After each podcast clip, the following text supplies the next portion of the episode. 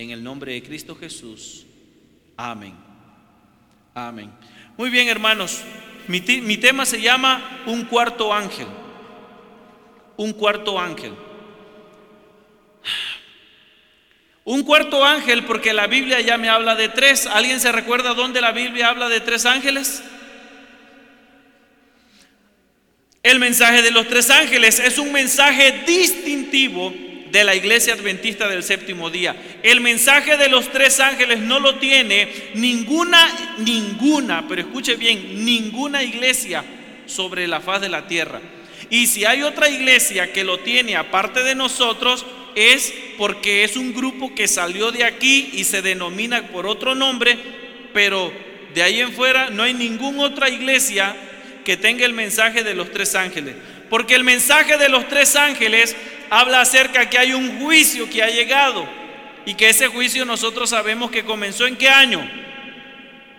¿Y qué otra iglesia tiene un surgimiento mediante las profecías y, y, con el cumplimiento del año 1844? ¿Qué otra iglesia? Hermano Flores, ¿qué iglesia? No hay. ¿Qué otra iglesia está predicando acerca del juicio? ¿Qué otra iglesia entiende el juicio como lo entendemos nosotros?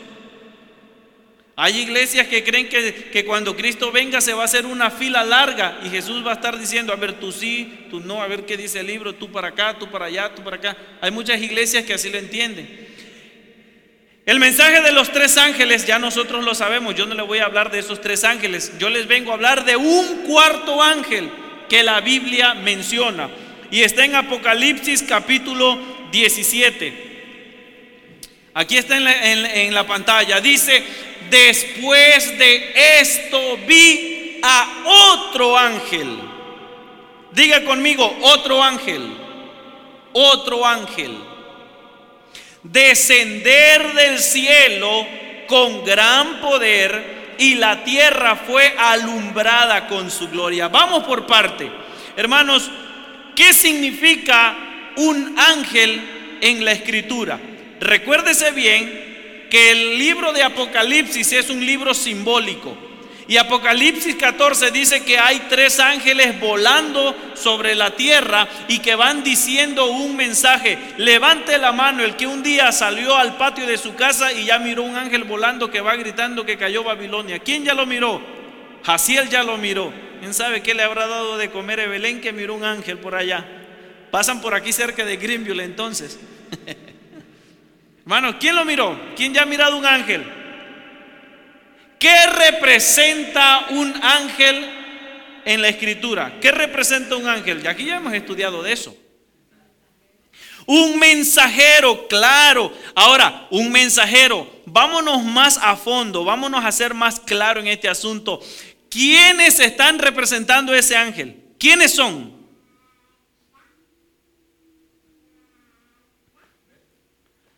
La iglesia los miré como que bien dudosos. Más que la iglesia, hermanos, ese ángel soy yo y ese ángel es usted. ¿A quiénes usa Dios para ir y proclamar el mensaje a todo el mundo? ¿A quiénes lo llevan? ¿O realmente va a ser un ángel? Imagínense que un día, ¿de qué tamaño serán los ángeles? Imagínese un ángel de varios metros se para un día enfrente y le dice a, aquí a un hermano y le dice, hermano, lo vengo, le vengo a dar un estudio bíblico y le vengo a presentar el plan de salvación para que se bautice. ¿Qué va a hacer esa persona? Pero va a decir, no, no, no, no. O va a decir, no, sí, ¿dónde firmo? No son los ángeles, somos nosotros. Y el texto ese está diciendo que hay un cuarto ángel, ya a medida que nos acercamos al cierre de la gracia, cuando ya se acerque la venida de Dios, va a haber un cuarto ángel, pero viene con poder. ¿Con qué viene? Con poder. Tanto poder que toda la tierra va a ser alumbrada. A veces nosotros podemos ver porque nosotros juzgamos por nuestra condición. Y podemos decir, la obra misionera está mal. La obra misionera está muy mal y vaya que está mal. Se nos fue el 2022 y nos fuimos limpios. Ese bautisterio ya se está craqueando ahí, hay que mandarlo a darle una pintada porque se está secando de más. Pero en países como Sudamérica no están igual que nosotros. Allá la obra se está moviendo y la gente, las iglesias están creciendo y están bautizando. Por acá no. Allá si bautizan cinco o diez, están frustrados porque fue un mal año. Si nosotros bautizamos aquí diez, ¿qué pasa Diego? No hombre, si yo un día llego con cinco personas en el año, me van a dar un diploma y una placa para ponerle en mi casa porque fui el campeón de almas. No es así en nuestros países. Mire lo que dice aquí la sierva del Señor, me encanta esta Biblia, dice así. Las profecías del capítulo 18 de Apocalipsis pronto se cumplirán. Durante la proclamación del mensaje del tercer ángel, otro ángel ha de descender del cielo con gran poder y la tierra será alumbrada con su gloria. El Espíritu del Señor bendecirá tan abundantemente a los seres humanos consagrados que hombres, mujeres y niños abrirán sus labios con alabanza y acción de gracia, llenando la tierra del conocimiento de Dios y de inigualable, como las aguas cubren el mar. ¿Quiénes van a ser llenas del Espíritu Santo? Hombres, mujeres y niños. Hermanos, déjenme hacerle una pregunta. ¿Para qué sirve la iglesia? Y quiero respuestas. ¿Para qué? Déjenme replantear la pregunta. ¿Para qué existe la iglesia?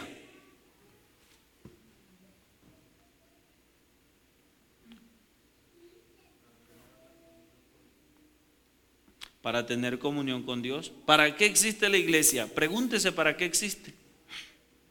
Ustedes me pueden dar diferentes respuestas y sus respuestas no es que estén mal. Ni tampoco se trata que sea la que yo esté esperando.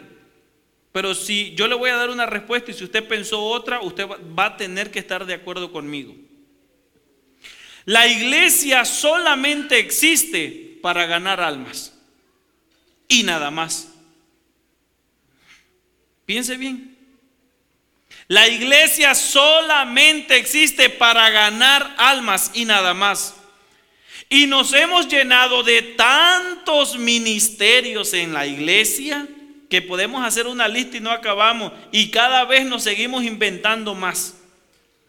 Tenemos muchos ministerios. Y están bien. Pero la iglesia debería tener nada más un solo ministerio, que es la obra misionera, la ganancia de almas. Tenemos los clubes, tenemos dorcas, tenemos la, ya la cocina, tenemos el mantenimiento porque se necesita, tenemos diáconos, diaconisas, tenemos este Ujieres, ¿qué cosa? Varones, familia, mujeres, el de los niños. Ya tenemos también, pues, nuestros clubes, ¿verdad? Tenemos el, el abejita y no sé cuál, cuáles son. El, todos. No son mal. Sin embargo, hermanos, me parece que como iglesia nos hemos enfocado tanto en otros ministerios y no en el que verdaderamente deberíamos estar, que es la obra misionera. A ver, vamos a hacer otra cosa. ¿Para qué sirve el hospital?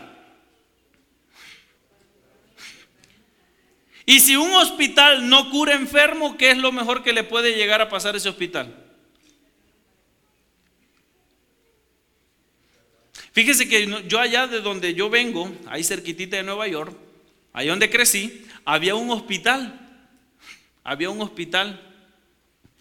Pero ya había agarrado fama ese hospital porque toda, toda la gente entraba y se moría prácticamente. Todos lo solucionaban con una aspirina. Te dolía la muela, se te reventaba acá este, la apéndice y te daban siempre lo mismo. Y pues ya la gente ya no estaba muy conforme. La gente, mucha gente ya ni quería ir ahí porque pues prácticamente iban a morirse.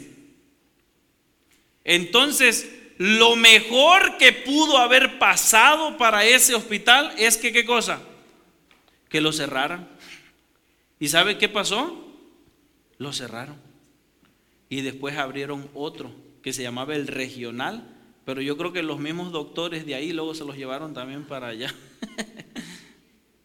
Hermanos, voy a decir una cosa, pero si la iglesia no está ganando almas, ¿qué es lo mejor que le puede pasar a la iglesia?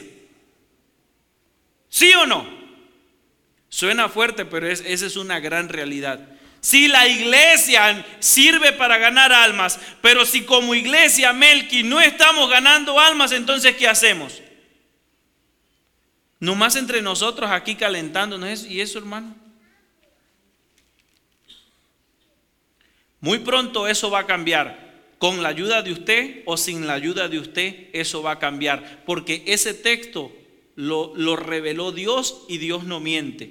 Y pronto va a haber un despertar y va a haber un grupo de gente que van a representar a ese ángel y van a ser llenos del Espíritu Santo y van a ir a proclamar las verdades bíblicas que tal vez nosotros no estamos haciendo en este tiempo de tregua. Viene un momento difícil. Mire lo que dice ahí. Testimonios para la iglesia. La obra de Dios en este mundo no podrá terminarse hasta que los hombres y las mujeres que componen la feligresía de nuestra iglesia se interesen en la obra y unan sus esfuerzos con los ministros y dirigentes de la iglesia. ¿Quiénes son los que forman parte de la feligresía de una iglesia?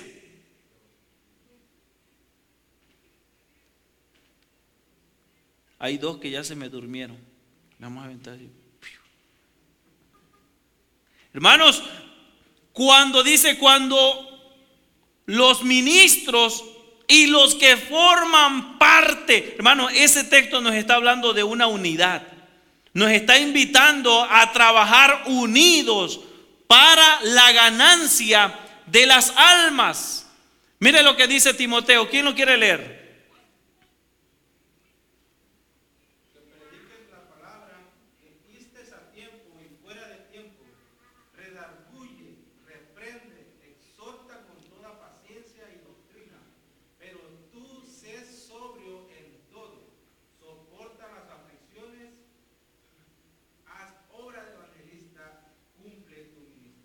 Cumple tu ministerio.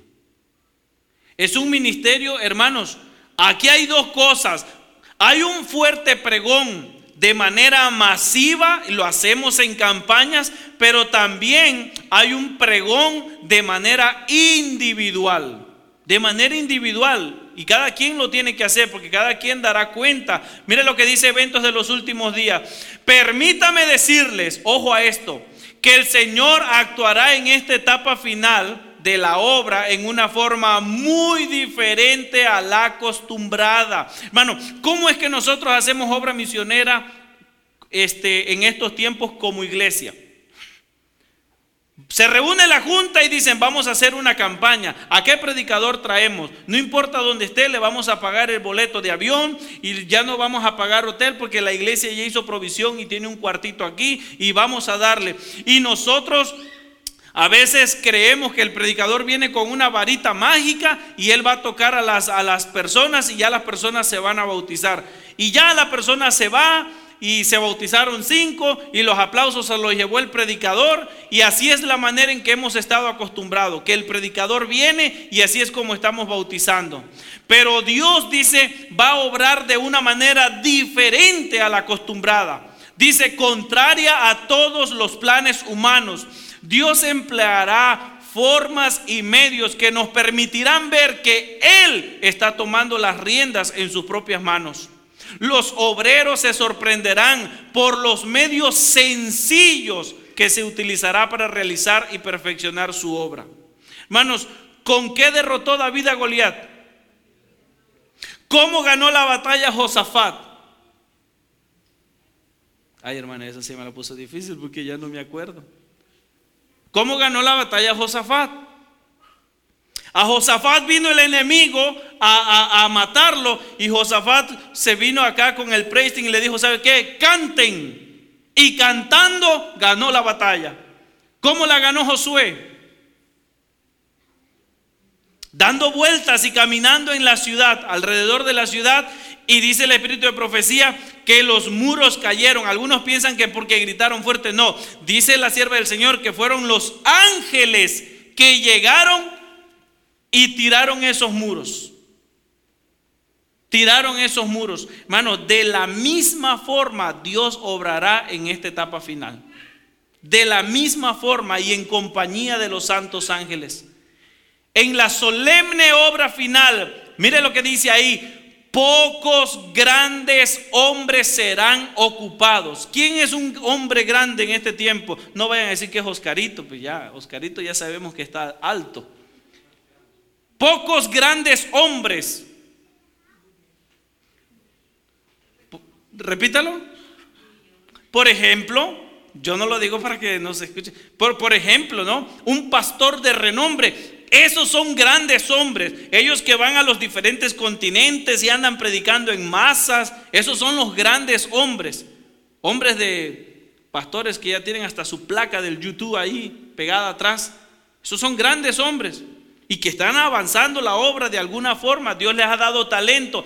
Pero dice que en esta etapa final, hermanos, sígame por favor, son pocos los hombres importantes, estudiados y de elocuencia que van a ser usados por Dios.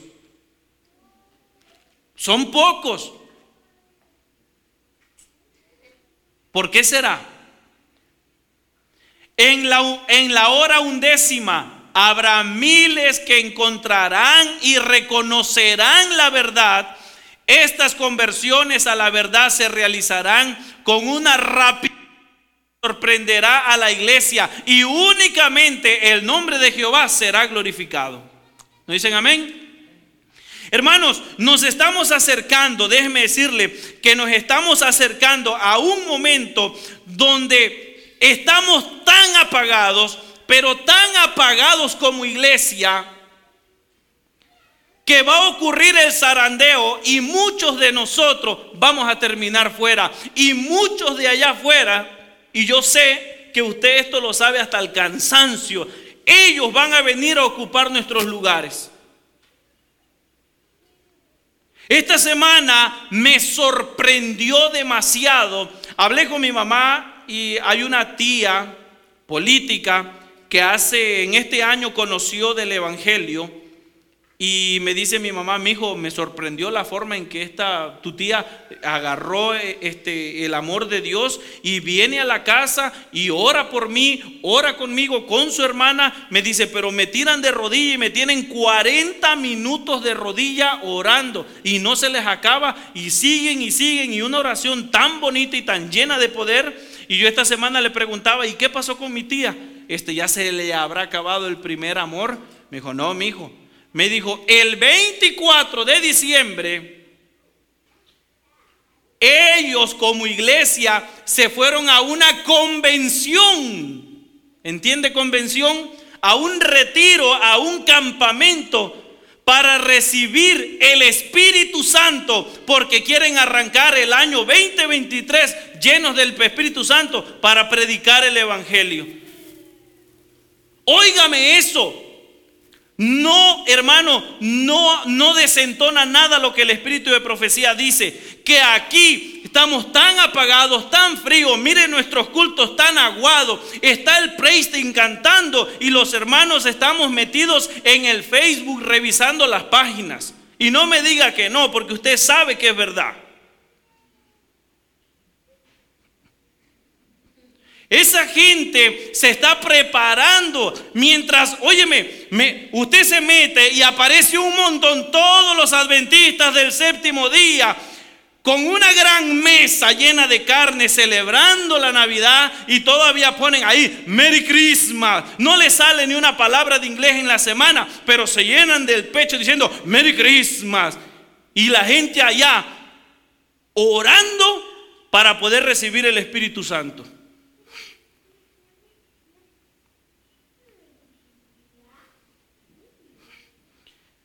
Esta semana platico con la sobrina de un amigo y, ahí en conversación dice, ¿y ustedes qué van a hacer el 31? Les dice este, este amigo, ¿por qué no van para mi casa? Vamos a comer, podemos hacer algo. dice, no, no, no, no podemos. este, nosotros tenemos esta noche vigilia. Y desde que caiga la noche, vamos a estar, la iglesia está aquí en Garla, vamos a estar orando toda la noche y vamos a recibir el año orando para recibir el Espíritu Santo. Y las iglesias adventistas vacías porque la gente ahorita está preparando la cena para la noche. Eso me da pena. Y me preocupa. Pero bien lo dijo la sierva del Señor. Hermanos, cuando esa gente de allá venga para acá, porque va a ser tan rápido que cuando esa gente, el Espíritu Santo, va a descender, dice la lluvia. ¿Cómo cae la lluvia? ¿Usted puede salir allá afuera sin que le caiga una gota de agua cuando está cayendo el aguacero? Esa gente que un día escucharon de este mensaje, cuando el Espíritu Santo venga y les descubra el velo, esa ceguedad y reconozcan y vean eso, van a a nosotros tan apagados, tan aguados, y ellos van a meterle candela. Y nosotros, ¿qué es lo primero que vamos a decir? A ver, mire, ¿qué, qué usted dice o ha escuchado que una persona dice cuando alguien trata de consagrarse y quiere cuidar su alimentación, su vestimenta y su esto y todo, y quiere hacer las cosas bien, ¿qué es lo primero que le decimos? Uy, se cree el santo, uy, el perfecto, uy, el fariseo. Por eso no vamos a aguantar el testimonio fiel de esa gente y nos vamos a ir. Y ellos terminarán la obra que nosotros no hemos estado haciendo. Esa es la realidad. No lo digo yo, lo dice el Espíritu de Profecía. En la hora undécima habrá miles que encontrarán y reconocerán la verdad.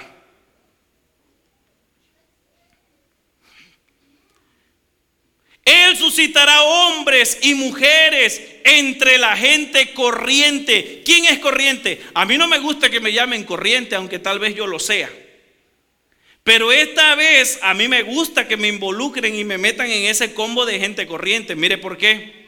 Dice que hombres y mujeres entre la gente corriente para hacer su obra, así como en la antigüedad llamó a pescadores para que fuesen sus discípulos, pronto habrá un despertar que sorprenderá a muchos. Aquellos que no comprendan la necesidad de lo que debe hacerse serán pasados por alto.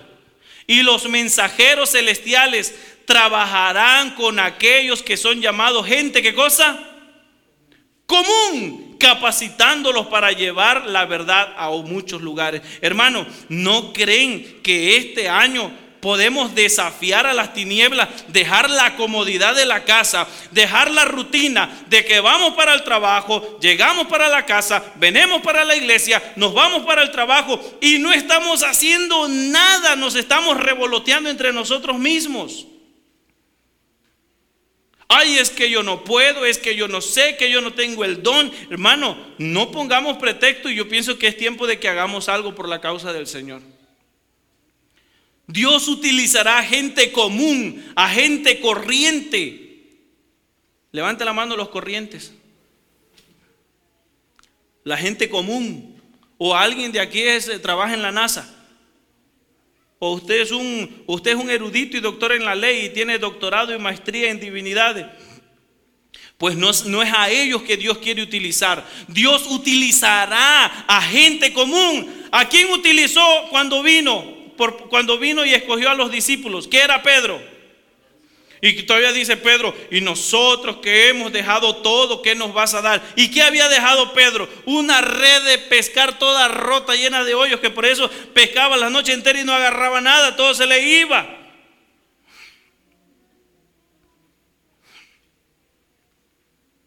Es en serio, hermanos. En el futuro, mire esto, esta cita yo la tengo grabada en mi corazón y me espanta, me preocupa y la he compartido con algunos de ustedes así nada más de palabra.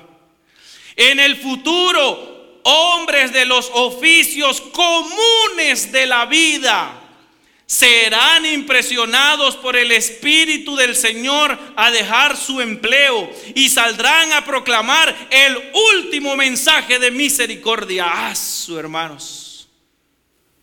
¿Qué es lo que va a hacer la gente común? A ver, vamos a poner claro, ¿quién es un trabajador común, un hombre de oficio común? El zapatero, el pintor, el electricista, el mecánico, hermano, somos nosotros. Nosotros somos del común.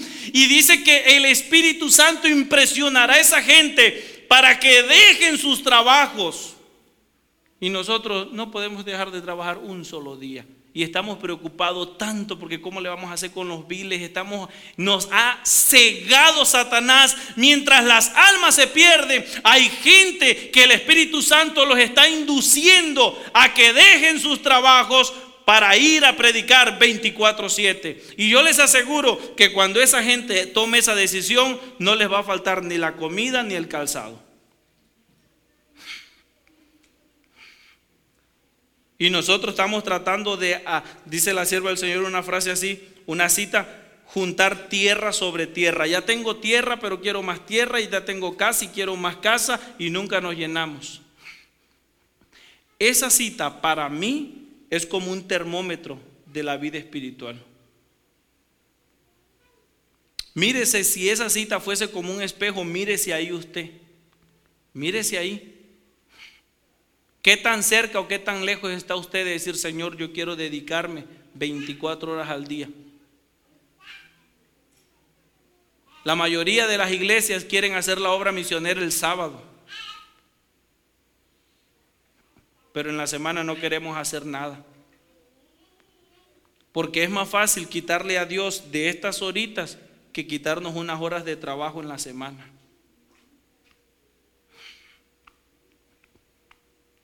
Y enójese. Pero esa es la gran verdad, hermanos. En la semana no hacemos nada y el sábado queremos ir y, y no está mal, el sábado también hay que hacerlo, podemos. Pero hermanos, si el sábado no hiciésemos nada y vamos a disfrutar en la compañía como hermanos, pero en la semana ya salí temprano del trabajo, dejé de ganar unos cuantos dólares por ir a buscar a alguien, Hermano, creo que estamos siendo en armonía con el cielo.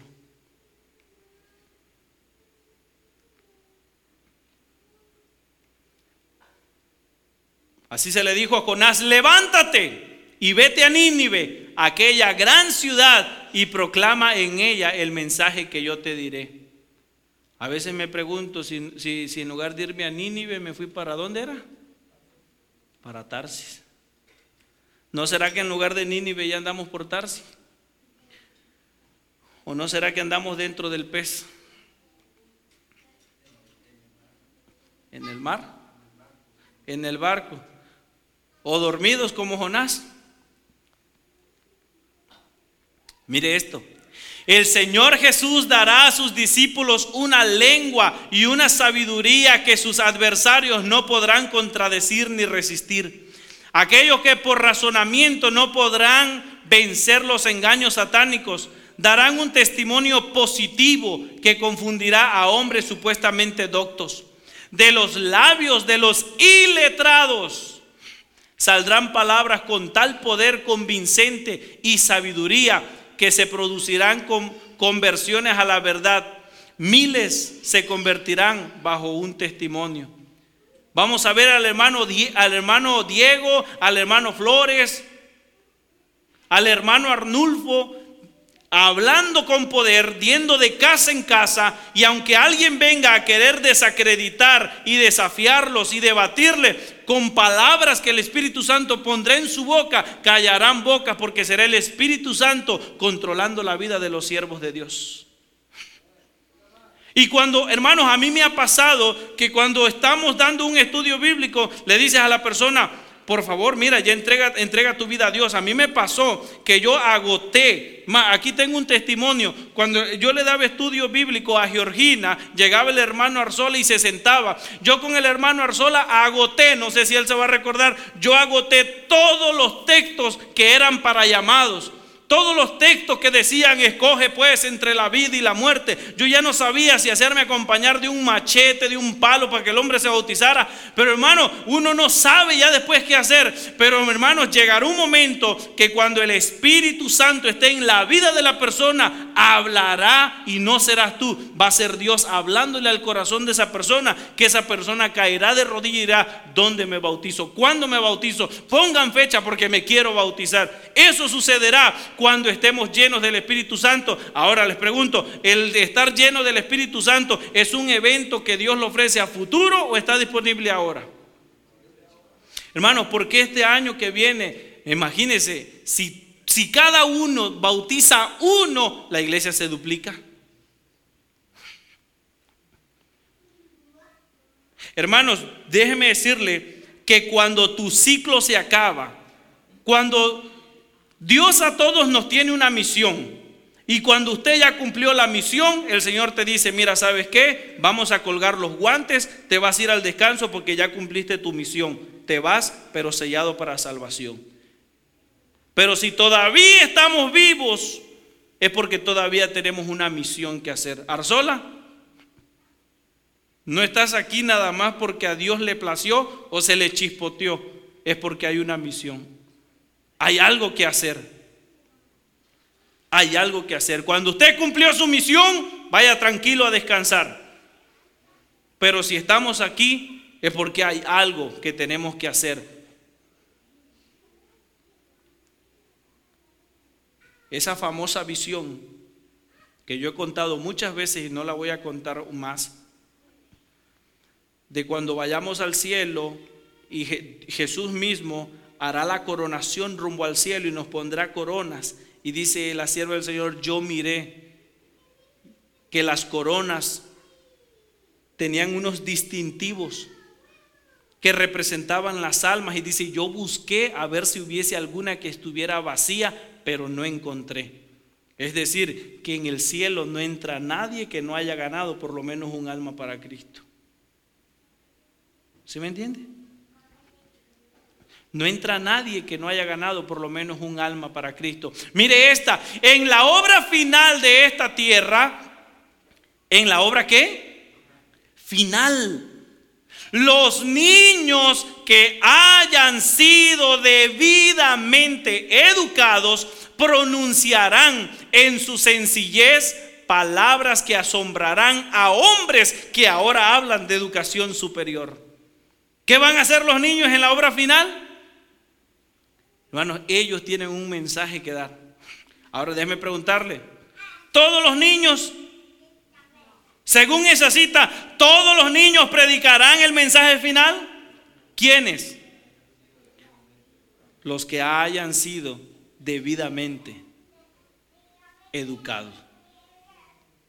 ¿Ustedes se recuerdan de la sierva de Naamán?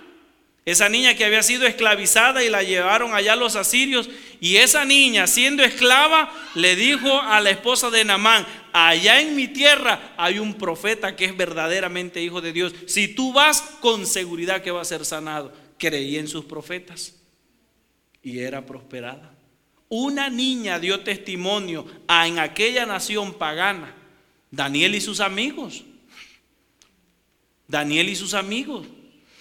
En estos postreros días las voces de los niños se levantarán para dar qué cosa? Hermano, yo creí que el último mensaje lo íbamos a dar, sí, la iglesia, los pastores, los laicos, los ancianos. Y esta cita, cuando la leí, me cayó la boca. Porque no soy yo, ni ya ni usted tampoco, ya se nos pasó la etapa, ya tenemos la de votar, ya no calificamos. Las voces de los niños se elevarán, dice, para dar el último, hermano, esa cita es clara, el último mensaje no lo predican los pastores, no lo predican los laicos, los ancianos, el último mensaje lo dan los niños. ¿Y sabe por qué?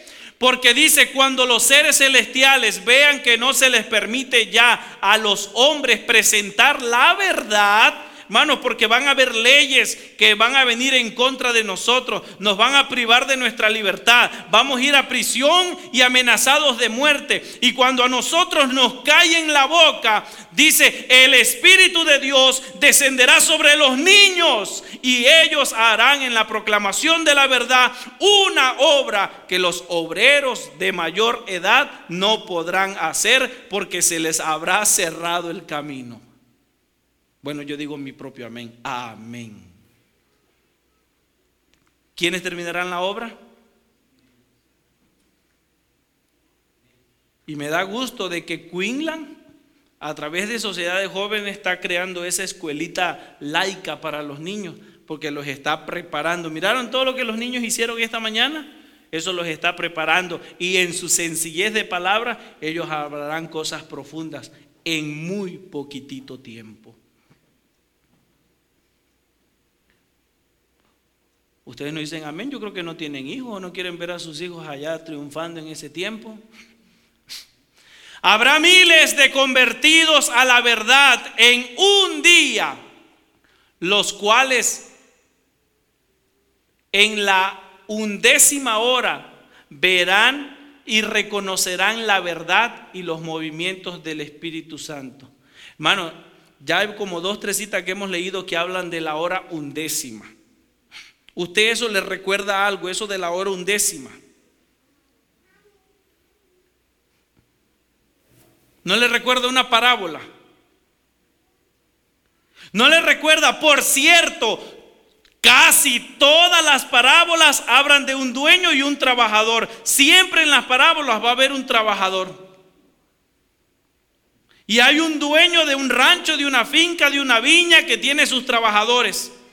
Y los evangelios narran la experiencia de un, de un dueño de un viñedo. ¿Viñedo es el de las uvas?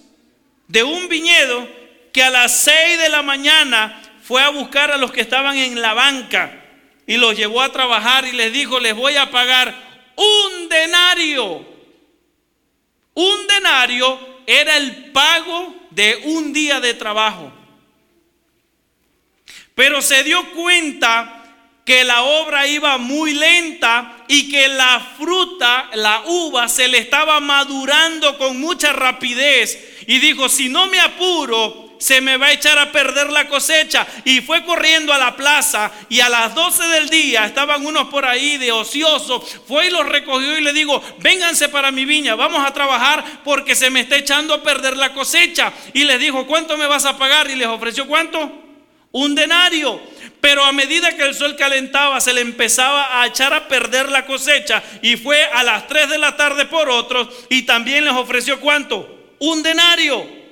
Y ya para acabar el día se dio cuenta, dijo, no, yo no la voy a hacer, se me va a echar a perder la cosecha, voy a perderla. Y pagué un alto precio por ellos, pagué precio caro por ellos. Entonces fue a las seis de la tarde y agarró a los que estaban ahí, que pensaron que se iban a ir a su casa con las manos vacías. Y les dijo, vénganse a trabajar a mi viña porque se me acaba, se, se me pudre la cosecha. Y los agarró y hermanos, así es que pudo rescatar la cosecha. Usted ya sabe quién es el viñador y usted ya sabe quién es las uvas. Mire para allá afuera, se está perdiendo las uvas. Por eso Dios requiere de nosotros. Pero hermanos, yo creo, déjeme hacer una aplicación, no sé si es correcto o no, pero me gustaría pensar que nosotros somos los de las 3 de la tarde.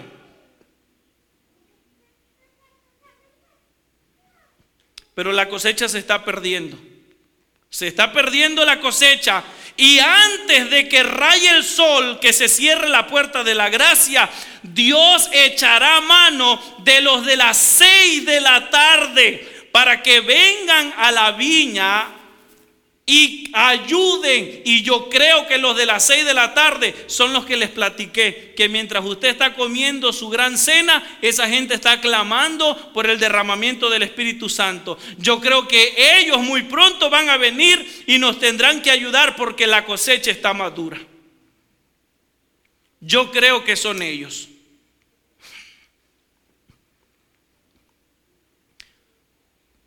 Todo es trabajo. Todas las parábolas son trabajo. Y cuando Jesús, perdón, el, dueño de la viña que representa a Jesús, empezó a pagarle a los de las seis de la tarde que trabajaron por una hora, trabajaron por una hora, les dio su denario. Los que empezaron a las seis de la mañana se empezaron a frotar las manos y dijeron, hoy estamos hechos. Si estos por una hora les están dando un denario, nosotros que trabajamos 11, 12, ¿cuántos denarios? La quincena en un día. La quincena en un día. Y usted conoce el resto de la historia. Hasta se molestaron. Hasta se molestaron porque dijeron, nosotros trabajamos más. Trabajamos más y nos diste menos. O no, perdón, nos diste igual. Pero hermanos, ¿Cuál era el privilegio que habían tenido los de la mañana, los del mediodía, los de las tres, que no habían tenido los de las seis? ¿Cuál era el privilegio que habían tenido ellos y no los de las seis?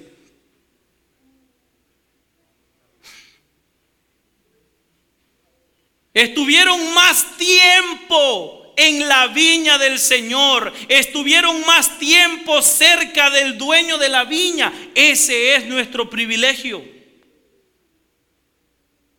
que tenemos más tiempo, más privilegio de poder anunciar las verdades bíblicas, verdades que los ángeles desearían hacer y no lo pueden hacer.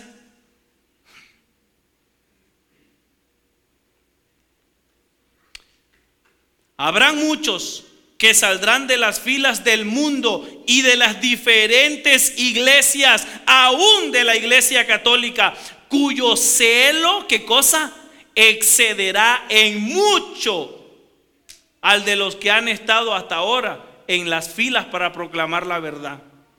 Nosotros tenemos mucho celo, pero creo que nuestro celo a veces es muy dañino y muy egoísta. No, esa música no la vamos a cantar. No, eso no lo podemos hacer. Y está bien, yo me considero de esos.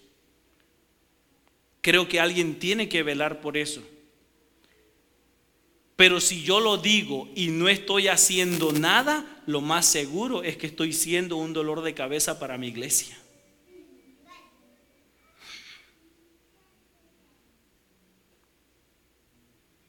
¿Sí me entendió? Eso no, eso tampoco, esto no, esto no, esto sí, esto no. Pero afuera no hago nada, lo más seguro es que yo soy una una piedra en el zapato en la iglesia. Cuidamos tanto el interior que, repito, es bueno, me considero de esa línea. Pero ¿qué ganamos cuidando los detallitos aquí y estamos perdiendo todo lo de allá afuera? ¿De verdad? Va a venir gente, dice, cuyo celo excederá mucho al de los que han estado hasta ahora en las filas para proclamar la verdad. Por esta razón, los obreros de la hora undécima recibirán su denario. Estos verán aproximaciones de las batallas y darán a la trompeta un sonido como certero. Hermano, ¿usted no toca el cornetas o algo? A la trompeta usted le sopla y sale infinidad de sonidos. Por ejemplo, para las guerras, el que tocaba la trompeta, la corneta, el chofar o no sé qué lo que haya sido, usted sabe bien que hay un diferente toque para cada cosa. Si era para dormir, no me pregunte cómo suena porque yo no sé hacer imitar esos sonidos. Pero para dormir había un toque. Para alistarse para la batalla, otro toque. Para descansar, otro toque. Imagínate que la atalaya ve al enemigo y en lugar de dar el sonido que dice alístense y agarren las armas, les dice agarren su sleeping bag y échense para la cama. ¿Qué le pasaba al pueblo? Se van a morir.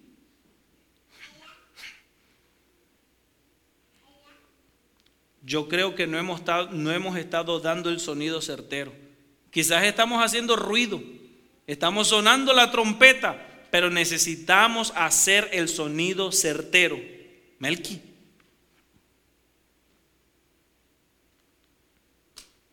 Voy acabando. No estamos solos. No estamos solos, hermanos. Tenemos refuerzos. Vienen refuerzos del cielo instrumentos satánicos en forma humana tomarán parte en este último gran conflicto para oponerse al establecimiento del reino de Dios. Mire, los demonios personificarán a las personas y se van a poner tú por tú para detener el avance de la obra. Pero me encanta la promesa que nos da el, el cielo. Dice, y también actuarán ángeles celestiales con apariencia humana. Dicen amén. No estamos solos. Los ángeles en forma humana para trabajar con nosotros en la predicación del Evangelio. Cuando el poder divino se combine con el esfuerzo humano, la obra se propagará como fuego en el rastrojo. Dios empleará instrumentos cuyo origen no podrá discernir el hombre. Ángeles harán una obra que los hombres podrían haber tenido la bendición de realizar si no hubieran sido descuidados en responder a las demandas de Dios. Hermanos, y yo quiero concluir con ese texto que dice Isaías 43:10. Vosotros sois mis testigos, dice Jehová y mi siervo que yo escogí. Nosotros somos los verdaderos testigos de Jehová. Él dice, tú eres mi testigo, dice Jehová, y mi siervo que yo escogí. Y como dice ahí el llamado, la invitación, sé un mensajero de Dios hoy y no mañana. Hermanos, Dios nos invita de todo corazón a ganar un alma para Cristo. Estamos casi comenzando este nuevo año y mi invitación, mi desafío es a ganar almas para Cristo. No solamente una, sino todas las que se puedan. Todas las que se puedan. Comprométase con Dios, no con la iglesia. Comprométase con Dios, porque todo verdadero cristiano nace como un evangelista, como un verdadero misionero en el reino de los cielos. Cuando nosotros estábamos chicos, allá en Veracruz, yo me recuerdo que se hacían reuniones de laico, eran una vez al mes, Dani, las reuniones de laico. Todas se cerraban las iglesias y se iban todos a, un, a una iglesia, todo el distrito, y los pastores hacían capacitaciones. Yo creo que en El Salvador debe ser similar, en Chiapas, hacían capacitaciones. Y la gente se iba, pero con fuego a trabajar y y con ganas de dar estudios bíblicos. Melky, no sé si te tocó vivir eso en el país, en El Salvador, cómo es que la iglesia avanza. No están esperando que el pastor llegue al culto y que les haga. El pastor tiene como 20 iglesias y llega cada medio año y la iglesia está predique y y los laicos. Hay una competencia sana. ¿Y, cuánto tiene usted? Yo tengo cinco, no, pues yo tengo cuatro y no, y ahí vamos, va, va la iglesia compitiendo. Y yo me acuerdo que allá entonábamos mucho un canto. Yo era niño, yo era niño, y mire que era malvado, y yo era que andaba por ahí haciendo mis travesuras, pero mis oídos estaban poniendo mucha atención a lo que ahí se estaba pasando. Y había un cantito muy bonito que decía, se oye el canto firme de los laicos que van marchando de triunfo en triunfo, se oye el canto firme de los laicos. Yo soy soldado de Jesucristo. No, y lo había, había, no recuerdo el nombre del pastor, habíamos agarrado ya hasta ritmo y hasta nos poníamos a los hermanos sin nombre, pero una cosa, eh, no sé cómo usted lo mire ahorita, pero eso era hermoso. Ya después llegó otro pastor con otro, otro ideal y nos quitó el espíritu de soldado y ya dijo, no, no, no, eso no, no, no, pues mueva la boca nada más, pero el cuerpo firme, firme. Si de verdad son soldados, pues firme. Y ya nos quitó eso, pero el canto siguió. Yo lo busqué, me encantó, lo encontré y quiero que lo cantemos juntos. Vamos a, a ponernos en pie a ver si nos los pones. Sí, sí, ya podemos quitar la diapositiva cantemos ese canto. Y hermanos, mire la letra, mire la letra, porque esa es, esa es nuestra visión como iglesia. Esa es nuestro compromiso con el cielo, ser soldados de Jesucristo y ganar almas para el reino de los cielos. Si no estamos ganando almas, hermanos, no estamos haciendo nada. No estamos haciendo nada.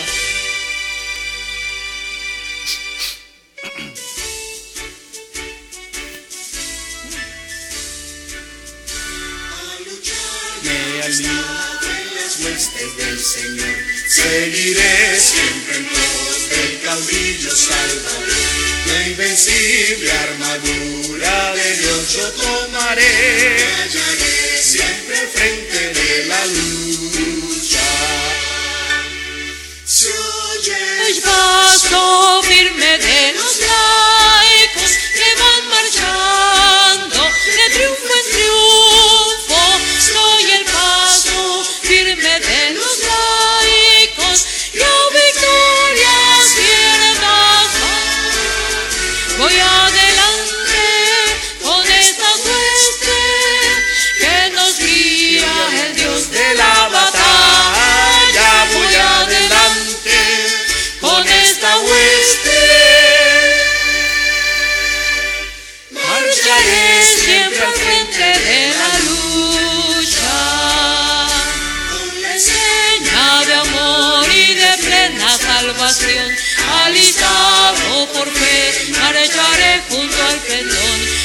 por más que esta sea dura y sin cuartel, siempre al frente de la lucha.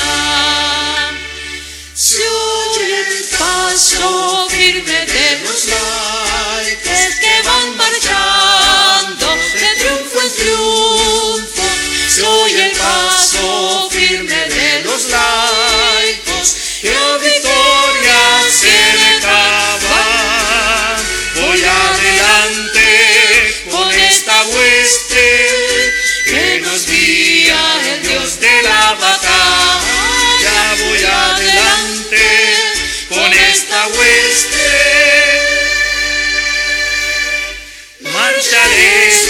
siempre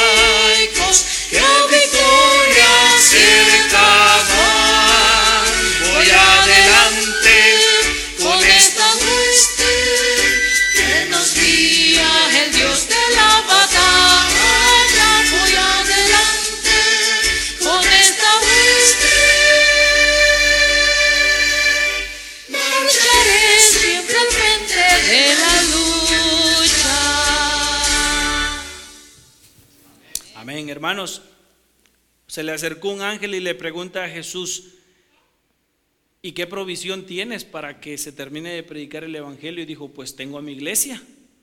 Yo dejé a mi iglesia para que termine de predicar el Evangelio. Y le preguntan, pero ¿y si te falla tu iglesia? ¿A quién más tienes? ¿Cuál es tu plan? ¿Cuál es tu as bajo la manga por si te falla tu iglesia? Y Jesús respondió, pues ya no tengo otro plan. Si me falla mi iglesia, ya no tengo nada más que hacer. Si me falla mi iglesia, se acabó todo. Fue grande la responsabilidad que nos dejó Dios. Se la jugó con su iglesia.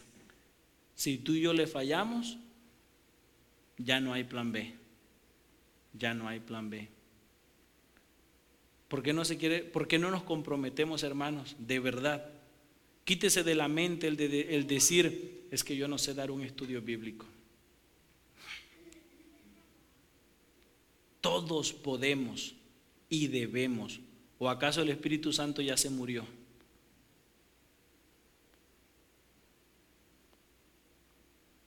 Yo tenía como dos años cuando fui presentado en la iglesia adventista, creo que yo les dije la última vez. Y desde allí yo recuerdo que mi mamá, yo no sé por qué, siempre a mí, no a Daniel, o no sé si algunas veces, pero casi siempre era yo. Mi mamá me llevaba a dar estudio bíblico casi toda la semana. Y yo iba enojado porque yo quería quedarme en la casa para poder seguir jugando. y mi mamá me llevaba a sus estudios bíblicos. Humanamente, los estudios bíblicos más aburridos que yo he escuchado. Pero esos estudios bíblicos iban con el sello del Espíritu Santo. Yo les digo, mi mamá lee muy poquito y escribe. Yo siempre le digo, mami, tus letras están como borrachas, porque las escribe canteaditas como que se están cayendo. Y mi mamá llegaba, se sentaba con las personas y le decía, ¿cuántos dioses hay?